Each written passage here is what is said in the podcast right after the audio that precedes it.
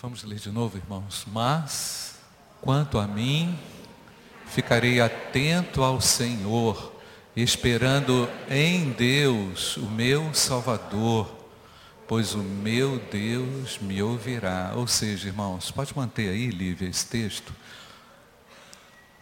Esse texto foi base da reflexão nesta semana, de uma das reflexões no presente diário.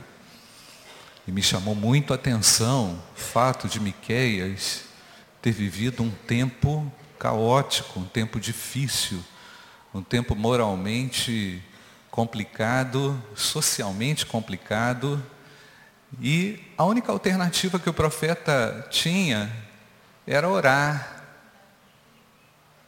e aguardar. Oração sem a expectativa de uma resposta é ritual. Não é verdade, irmãos? Oração, vou repetir, sem expectativa de uma resposta de Deus é ritual. Às vezes, você já é a resposta de Deus em algumas situações. Porque por, por, o que falta é uma atitude certa. Mas o Espírito Santo, o que, que ele faz? Ele nos faz lembrar que nós precisamos desse alinhamento. Então, oração sem a expectativa de Deus nos responder é ritual. Eu oro e eu espero em Deus. Amém, irmãos? É isso que nós cantamos aqui. Não apenas, não é isso, Renata? Me alegro em ti. Me alegro com a resposta. Ah, pastor, está demorando. Não, você que está com pressa. Deus não se atrasa. Deus não se atrasa. Você crê dessa forma, irmãos? Ele não chegou atrasado, ele não está atrasado. Então, só aí, gente, as nossas, as nossas formas de olhar, a nossa, a nossa avaliação que a gente faz de Deus também muitas vezes é errada porque queremos tudo para ontem. E às vezes a situação não se resolve ali, naquela hora que você deseja. Vamos repetir, irmãos? Mas, quanto a mim,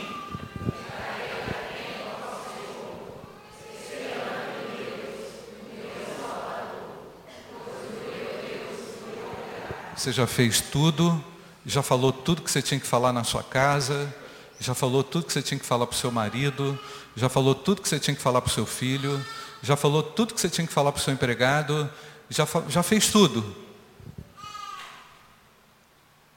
A situação não mudou, já, guerrou, já, já berrou, já colocou no Facebook, já deu opinião, já, já falou tudo e não resolveu. O que, que você vai fazer? Eu vou esperar em Deus. Amém, irmãos?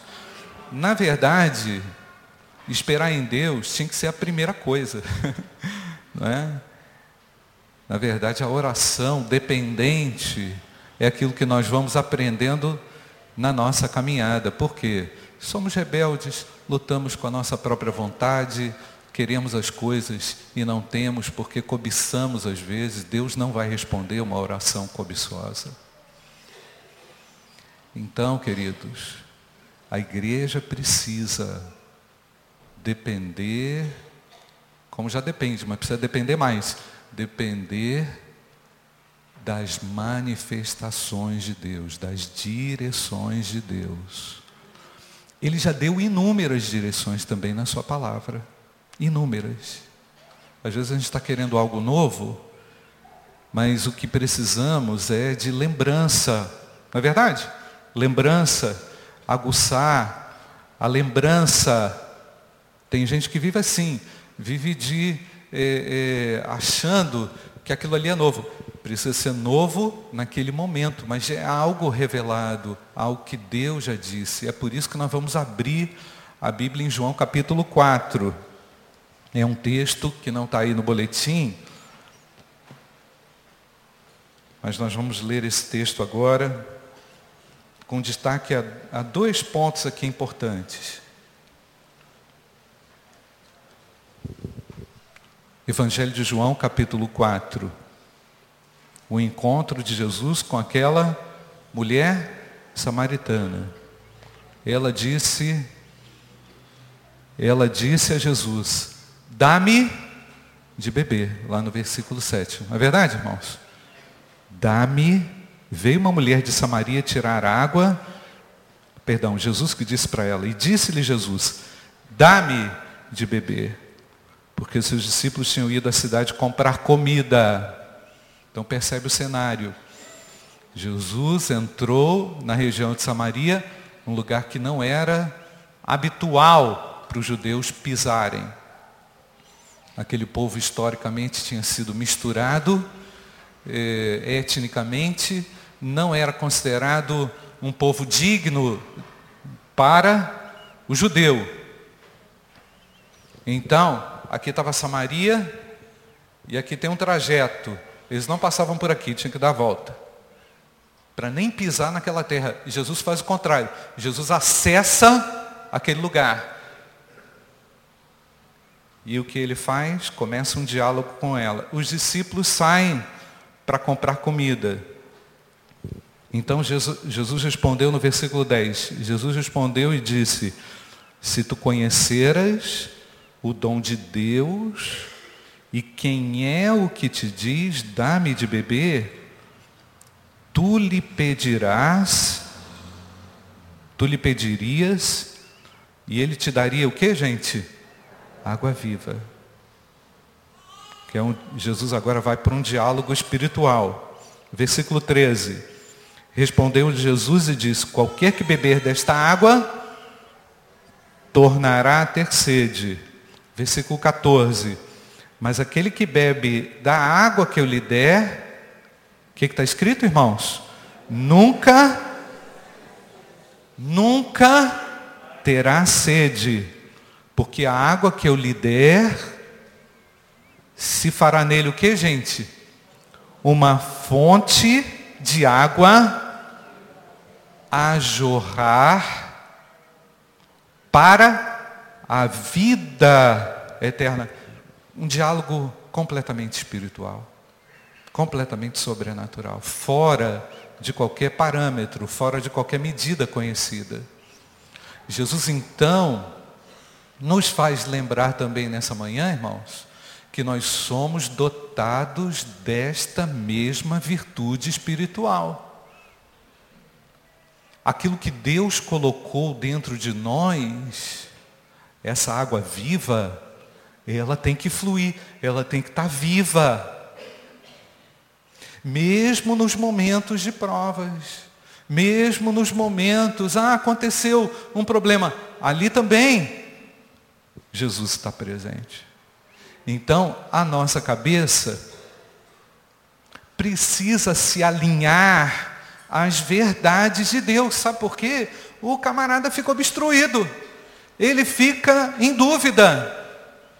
Ele não sabe mais o que fazer. Ele fica perdido porque os seus pensamentos ficam naquele ciclo vicioso, destruindo a si mesmo. Cuidado, meu irmão, com a sua independência de pensamento. O crente, ele tem a habilidade de pensar e refletir, mas ele não pode ser incoerente com aquilo que está dito e com aquilo também que já aconteceu na vida dele, com aquilo que também ele já experimentou da parte de Deus. Nós estamos aqui partindo desse pressuposto, que todos já compreenderam esse manancial de vida. Você pode dizer amém, irmãos?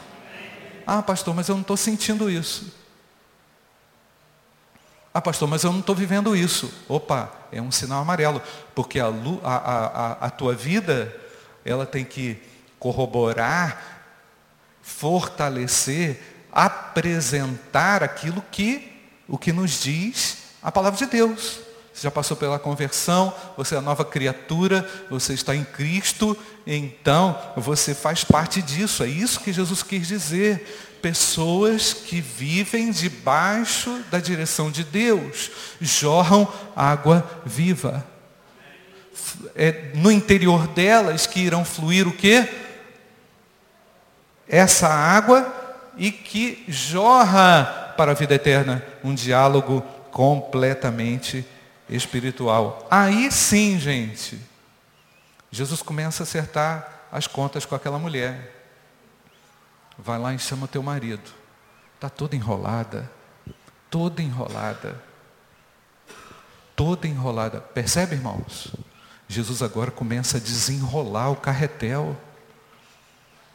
Jesus agora começa a tocar em ponto, um ponto crítico na vida daquela mulher. Se é da, da autoestima baixa, eu não sei, não quero conjecturar sobre isso.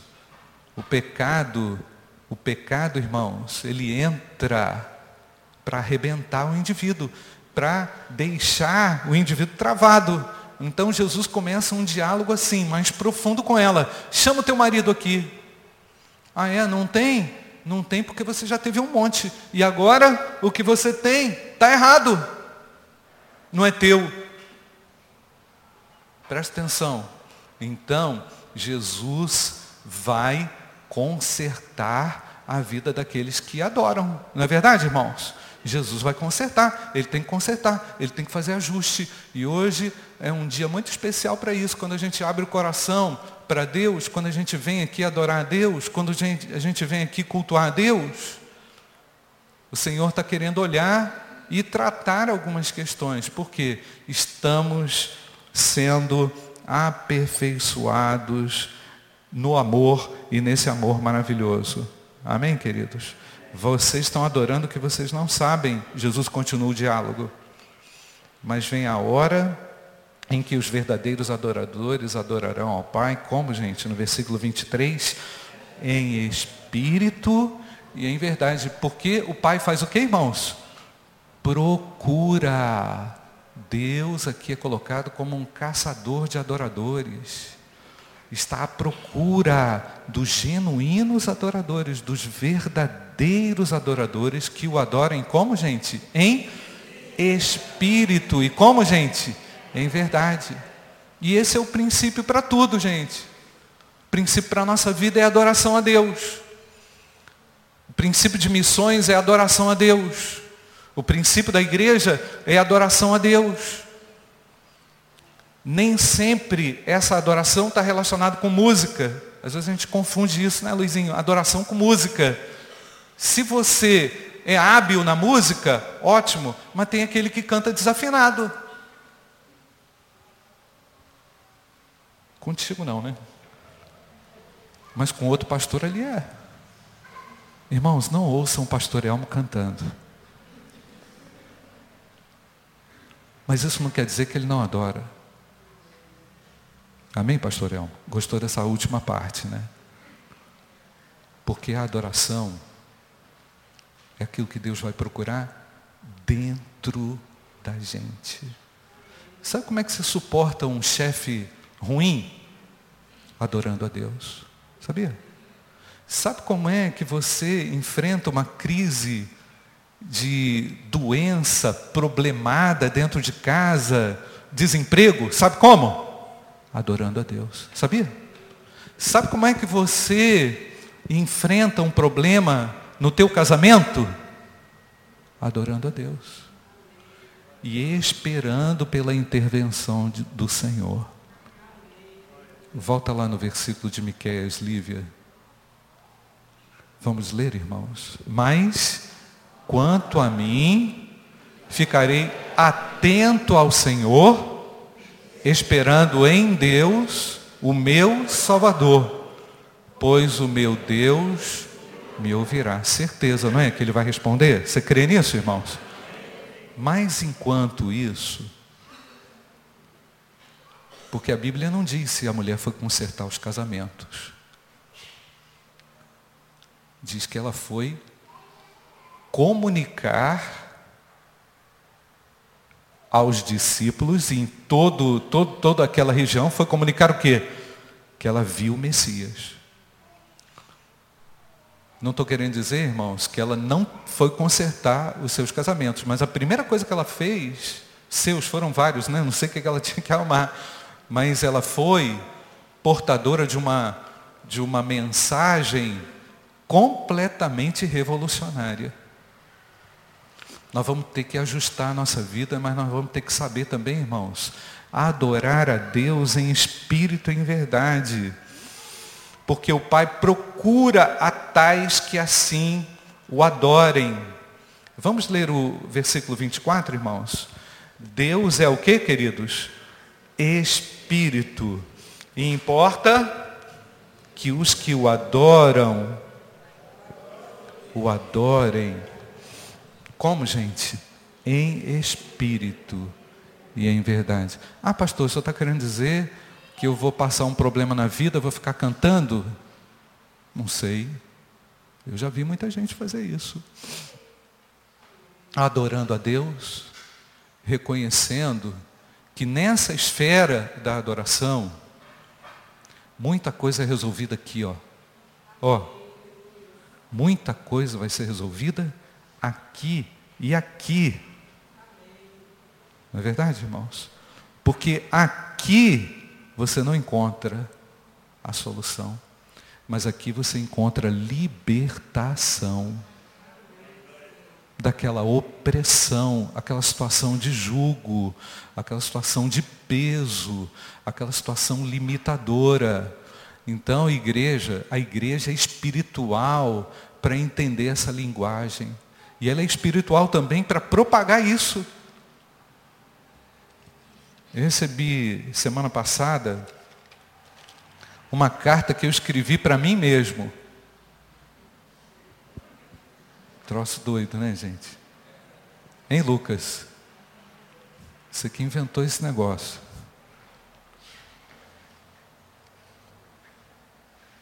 Sou Cioli.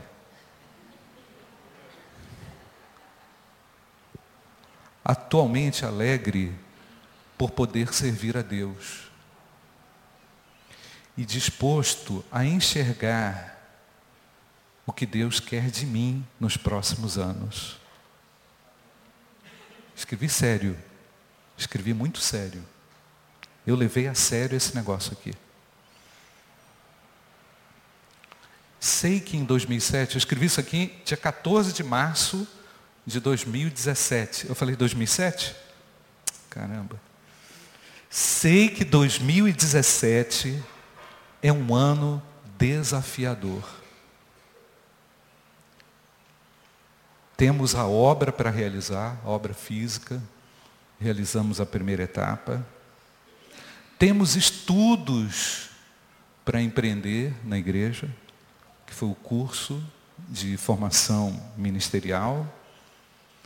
Temos reestruturações e mudanças boas para o povo de Deus. Os 40 anos da IBBR me inspira a ver muitas bênçãos de Deus a serem colhidas. Por isso, antevejo colheita e crescimento, paz e unidade. Você pode dizer amém, queridos? vimos muitas coisas maravilhosas acontecendo. Não vou ler o resto não, porque eu escrevi para mim. Mas isso aqui eu pude compartilhar com a igreja, que tem a ver com vocês, tem a ver comigo. em novembro do ano passado, nós começamos aqui na igreja uma série de reflexões antes do dia do aniversário da igreja. E nós chegamos a algumas conclusões importantes para e delineadoras para os próximos anos. Está aqui no papel, já apresentei para o conselho e vou apresentando gradualmente à igreja nos próximos dois anos. Mas eu quero continuar no texto, porque esse texto aqui que eu vou ler em João capítulo 4 faz sentido com tudo isso que eu estou falando. Versículo 31. E entretanto, os seus discípulos lhe rogaram, dizendo: Rabi, come. Vamos ver é, o que está acontecendo aqui. Os discípulos tinham saído para comprar comida, lembra? Tinham saído para comprar comida, Jesus continuou aquela conversa com a mulher samaritana. Agora os discípulos chegam com a comida não viram o que aconteceu naquele ínterim, né? E agora chegam com a comida. Porém, ele lhes disse, versículo 32, uma comida tenho para comer que vocês não conhecem. Outra linguagem espiritual. Primeiro foi água, agora comida. Primeiro Jesus trata da sede, e agora da sede que a nossa alma tem. Presta atenção, gente. Jesus tratou da sede que a nossa alma tem, porque fomos criados como seres humanos para a adoração de Deus. A adoração a Deus. Se você não adorar a Deus, você vai adorar alguma coisa. Vai adorar um filho, vai adorar um cargo na empresa, vai adorar status, vai adorar um monte de, de bobeira. Fomos criados para a adoração. Jesus trata primeiro da água, que vai saciar sua sede. Agora ele fala de comida. Presta atenção. Rabi come. Não, eu não vou comer. Eu tenho outra coisa, tenho outra comida melhor que esta. Vocês não conhecem. Então os discípulos diziam uns aos outros: será que alguém trouxe de comer para ele? Será que passou um motoboy aqui com marmitex e entregou uma comida? melhor do que a nossa? Então Jesus disse, o que, que ele falou no 34? A minha comida é o que, irmãos? Fazer. Presta atenção, irmãos, isso é importante para mim e para você. A minha comida é fazer a vontade daquele que me enviou e realizar. É, dois verbos importantíssimos na vida do crente. Não é só fazer e realizar é adorar primeiramente, em espírito e em verdade, depois fazer e realizar, ou concluir, ou ver algo, ou ser protagonista de algo. Percebe, irmãos? Algo que tenha sentido de acordo com a vontade de Deus. E é isso que ele diz. A minha, a minha comida é fazer a vontade daquele que me enviou e realizar a sua obra. Eu vejo muita gente que chega para mim e fala assim, pastor, qual é a vontade de Deus? Você teve essa dúvida? Já teve essa dúvida, pastor? Eu já tive. Muita, muitas vezes. Será que isso que eu faço é a vontade de Deus? Será que o que você faz em nome, agora eu vou completar, agora que você faz, faz em nome de Jesus?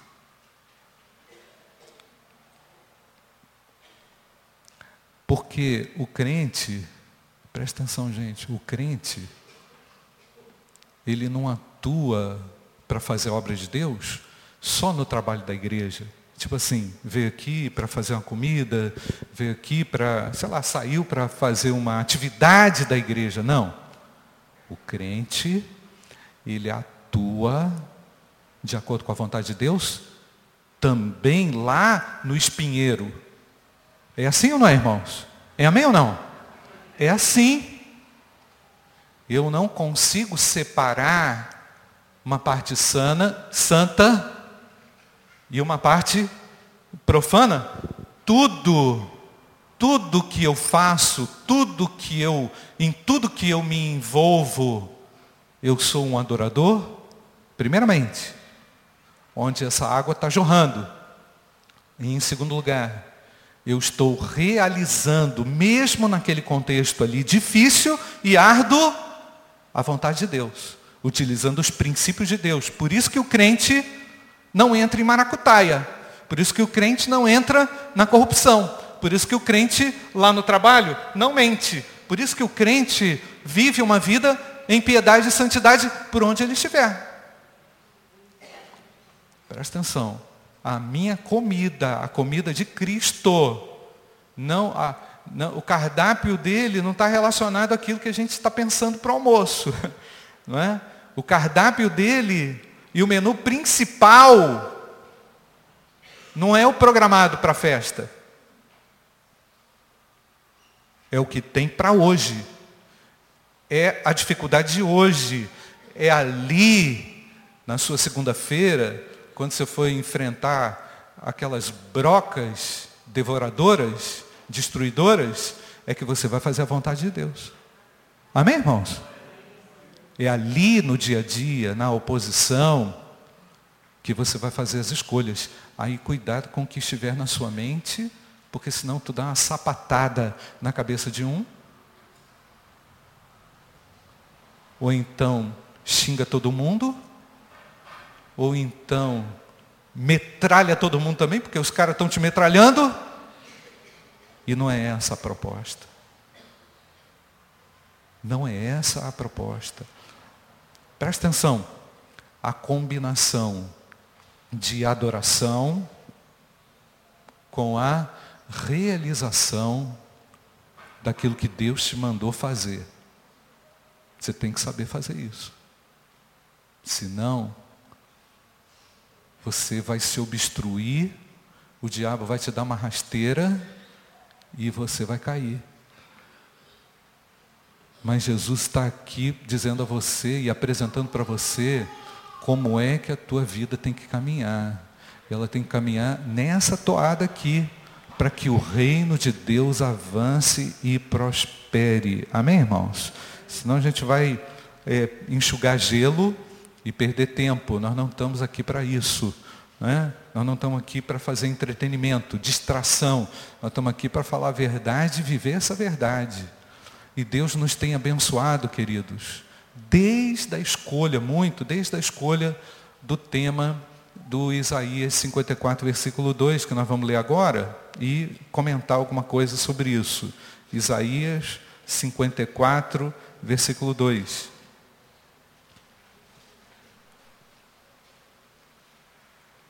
Amplia, você achou?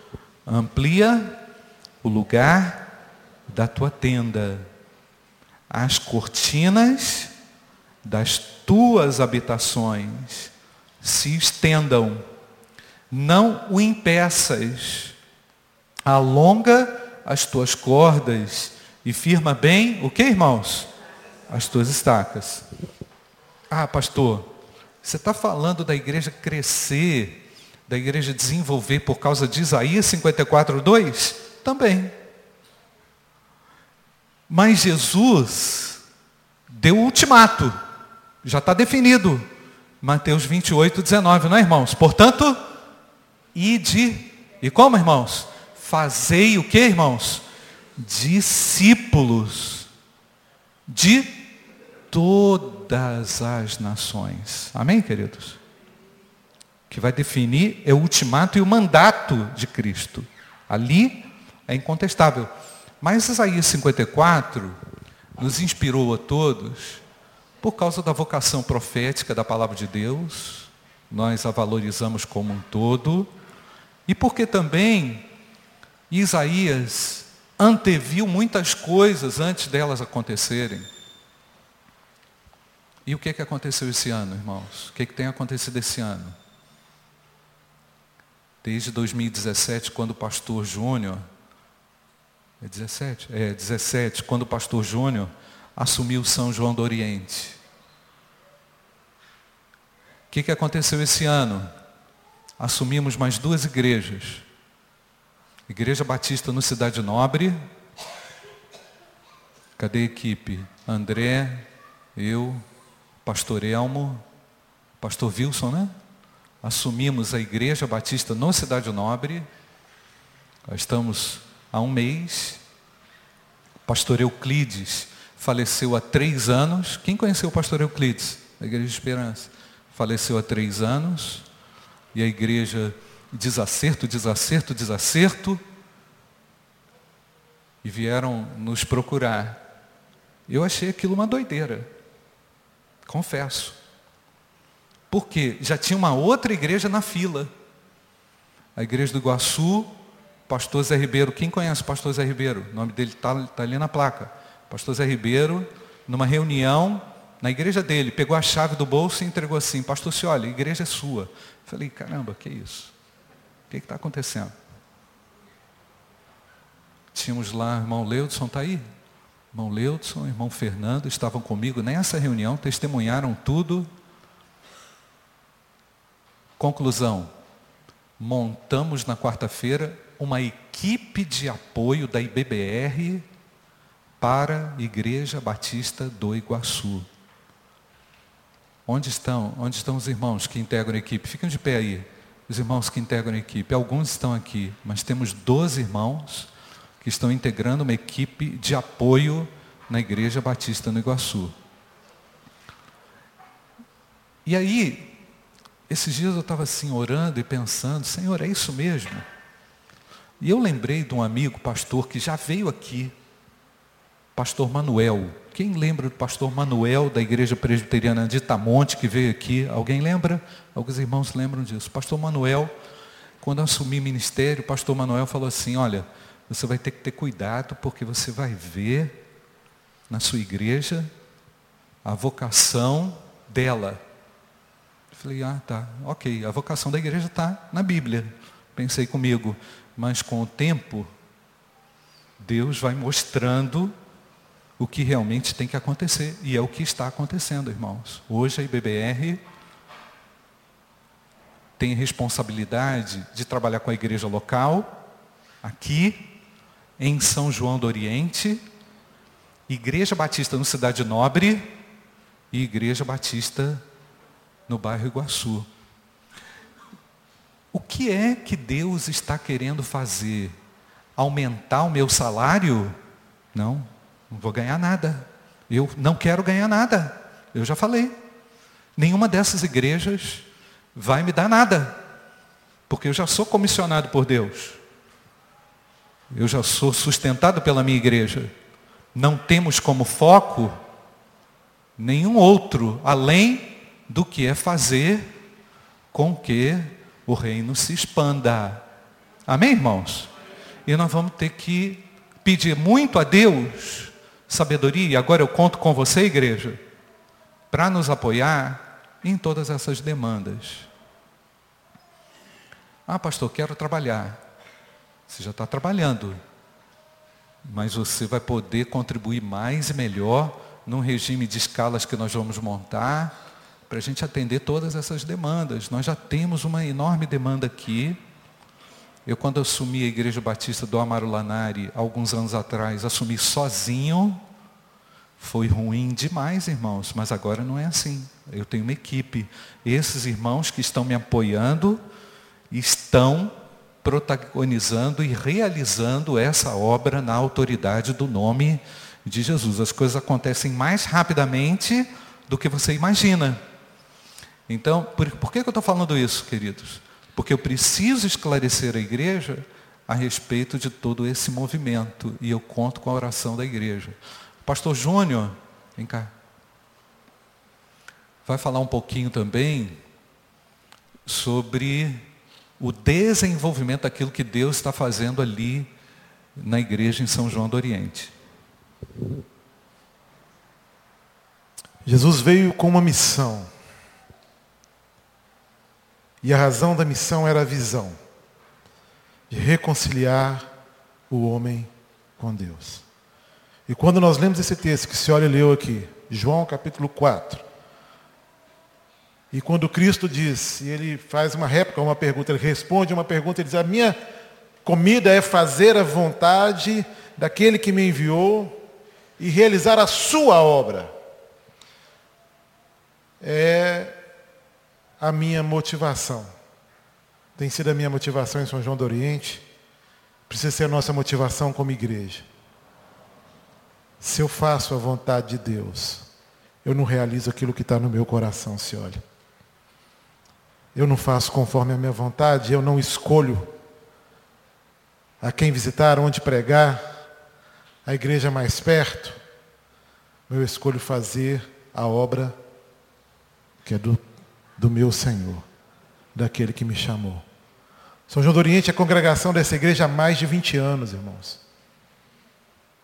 Uma igreja marcada, machucada, uma igreja que vivenciou muitos erros, que viveu muitas falências na sua história, mas uma igreja que tem sido reavivada pelo Senhor, pela palavra dele pelo Espírito Santo de Deus que age de forma sobrenatural na vida da igreja viva, que são os membros daquele lugar.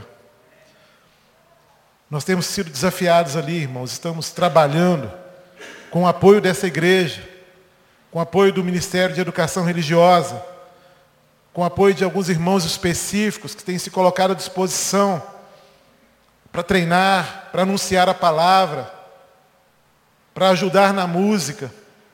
O Ministério de Música dessa igreja tem abraçado o Ministério de Música da nossa igreja lá em São João do Oriente. E quando digo igreja, falo mesmo no ato de fé, porque eu creio, irmãos, creio. E eu quero que vocês tomem posse dessa visão dada por Deus, dessa direção dada por Deus, que nós iremos organizar aquela igreja. Vamos deixar de ser congregação para ser uma igreja mesmo, relevante naquele lugar. Uma igreja que acredita no potencial dado por Deus a ela. E esse tem sido o grande desafio, irmãos. Levá-los, levar aqueles irmãos a acreditar no potencial que Deus deu a eles, como filhos de Deus. Mas louvado seja Deus, eu quero aproveitar para agradecer o apoio da igreja, a intercessão, cuidado, agradecer e poucas coisas, irmãos, marcam profundamente a vida da igreja quando nós fazemos isso em amor. Quando nós fazemos a vontade de Deus em amor. Ora, eu vou trazer alguém da congregação aqui para testemunhar a respeito do acolhimento que nós demos a eles aqui no aniversário da igreja. Trazer o testemunho de um ou outro para dizer da importância que foi um grupo que se deslocou para lá para participar junto com eles de um congresso. Impacto, irmão, impacto daquele que vai lá para pregar, impacto daquele que vai lá para cantar uma canção, aquele que vai lá para ensinar um instrumento.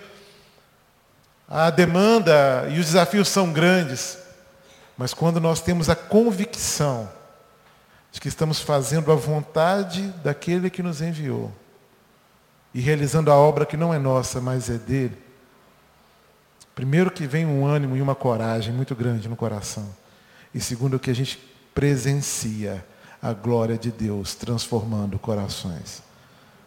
Uma igreja que tem aprendido a discipular. Não sabia.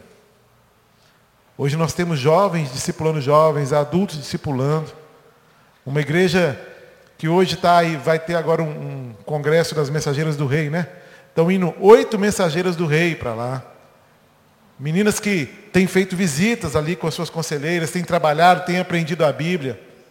Mesma forma os embaixadores do rei. Temos trabalhado. Hoje está lá o irmão Isaac, ensinando a classe. E tem uma escala agora que o MEC fez para nos ajudar nisso. Então, Deus tem levantado pessoas, mas eu creio que Deus também quer te usar nesse negócio. Deus quer te fazer, te dar esse, essa, essa possibilidade, esse privilégio de ser instrumento dele, não só aqui na sua igreja local, mas lá, querido, num tempo bem quentinho, você entra, parece que você está entrando dentro de um forno, sabe? Lá você não vai sentir frio nunca, irmão. Você tem que ir lá, você tem que conhecer aqueles irmãos, você precisa amar aqueles irmãos, é porque neste amor nós somos aperfeiçoados em Cristo. Nesse amor a gente cumpre a visão e cumpre a missão dele. Eu quero mesmo desafiar você, e se você quiser contribuir de alguma forma, converse comigo. Aquela igreja tem sido treinada, aquela igreja tem sido ensinada, aquela igreja tem sido amada. O Ministério Teatro teve lá, fez oficinas lá também, um ministério forte naquela igreja, que é o Ministério de Teatro. E nós entendemos que tudo isso é chamado de Deus para a gente, é obra de Deus para a gente realizar. Então, quer te chamar, se juntar a gente nessa missão, nessa visão, em tudo, em fazer, em cumprir o chamado de Deus, a obra do Senhor, ali também em São João do Oriente. Eu lembrei outro dia, quando era criança, bem criança mesmo, minha mãe partia maçã no meio, pegava uma colherinha de café raspava a maçã Eu sinto até o cheiro. Raspava a maçã assim, ó, e colocava na minha boca, tipo como a Thaís faz para o Jorge Carlos, né? A Laura já come isso? Não, né? Calma. Aí tu vai lembrar de mim. Parte a maçã assim, raspa e coloca na boca. Irmãos, às vezes a gente está esperando comida assim. Jesus já falou. Às vezes a gente está esperando que alguém coloque comidinha na nossa boca. Nós já temos a salvação. Amém, irmãos? E amém ou não? Você já é dotado da virtude do Espírito Santo para realizar, para fazer e fazer a vontade de Deus e realizar a obra de Deus. O que, que tu está esperando? Irmãos, nós, como líderes dessa igreja, eu, pastor Júnior, pastor Elmo, estamos nos colocando à disposição de Deus para que Ele nos use. E Deus está ampliando a nossa visão, ampliando o nosso raio de ação. E eu gostaria que vocês, todos nós, estivéssemos juntos nessa toada, compreendendo que esta tem sido a direção de Deus para a nossa igreja. Ah, pastor, mas não tem nada mais para fazer aqui? Tem tudo. Tudo que está acontecendo, está acontecendo, irmãos, e vai acontecer porque Deus colocou pessoas com essa mentalidade bíblica de adorar a Deus sobre tudo e realizar a vontade de Deus. Quem entra nesse eixo, nesse eixão principal aqui, de João capítulo 4, não vai ficar para trás. Quem entrar nesse eixo de João capítulo 4 vai entender que Deus é quem governa e quem lidera e quem trabalha e quem faz apenas cumpre aquilo que ele manda. E nós estamos aqui para isso. Feche seus olhos. Será que você está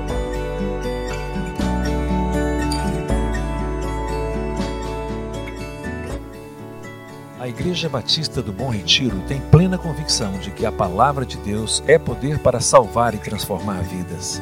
Nosso desejo é que essa mensagem tenha alcançado seu coração. Para saber mais sobre quem somos e em quem acreditamos, acesse ibbrpatinga.com.br.